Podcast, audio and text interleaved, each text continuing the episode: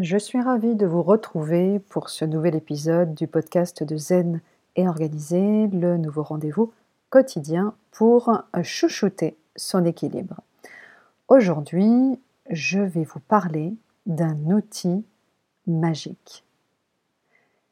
Il est un outil que nous possédons tous, à tout instant, toujours là, à portée de main. Nous l'avons tous dans notre boîte à outils, sans distinction et sans discrimination. Et bien qu'il soit à portée de main, nous ne l'utilisons pas suffisamment, en tous les cas pas aussi souvent que nous le pourrions. Il est pourtant bigrement utile pour mieux vivre notre temps et savourer l'instant, pour gérer notre énergie dans la durée, digérer nos émotions ou encore rester serein face à la pression. Je l'ai moi-même apprivoisé au fil du temps et je l'utilise désormais depuis des années.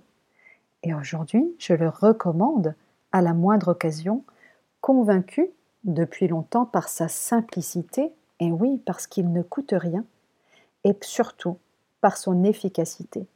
C'est un outil vraiment magique. Je ne vous fais pas languir plus longtemps, cet outil magique, se résume en deux mots simples, cinq minutes. Cinq minutes, c'est court et c'est long à la fois. Il peut se passer tellement de choses en cinq minutes, tellement.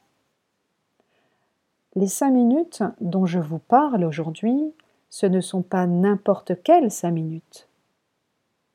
Ce sont les cinq minutes de silence que vous choisirez de vous accorder par jour, cinq minutes de pur rien pour arrêter le temps, reprendre votre souffle et retrouver votre centre, mais aussi les cinq minutes de blanc que vous vous accorderez entre deux activités comme un sas de décompression pour mettre un point final à une tâche et vous rendre disponible pour une autre,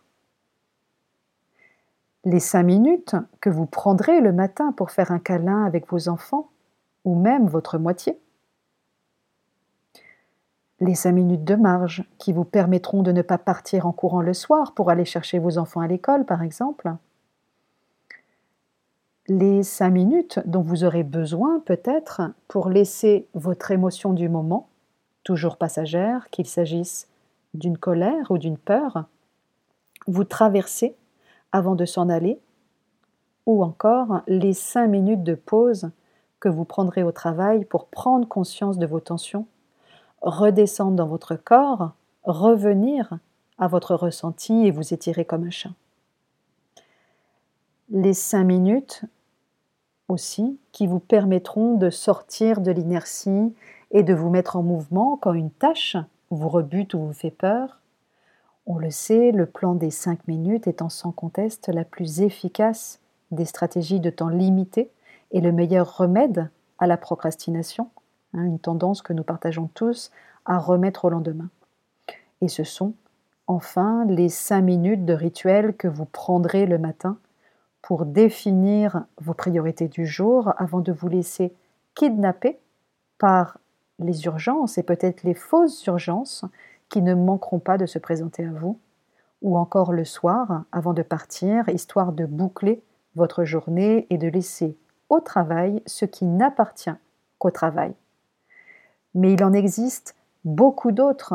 À vous d'inventer les vôtres. Et saviez-vous d'ailleurs que vous disposiez dans votre boîte à outils personnelle de 288 tranches de 5 minutes dans une journée? Vous n'avez peut-être pas une heure à consacrer chaque jour à votre équilibre et à votre bien-être, mais vous pourrez, peut-être, probablement plus facilement, leur consacrer cinq minutes. Et ce sont ces cinq minutes-là qui feront une vraie différence et qui pourraient bien, mine de rien, transformer votre vie. Et vous, que pourriez-vous imaginer privilégier en cinq minutes? En attendant peut-être de vous lire via les commentaires, je vous souhaite une douce journée et je vous retrouve dès demain. Prenez bien soin de vous.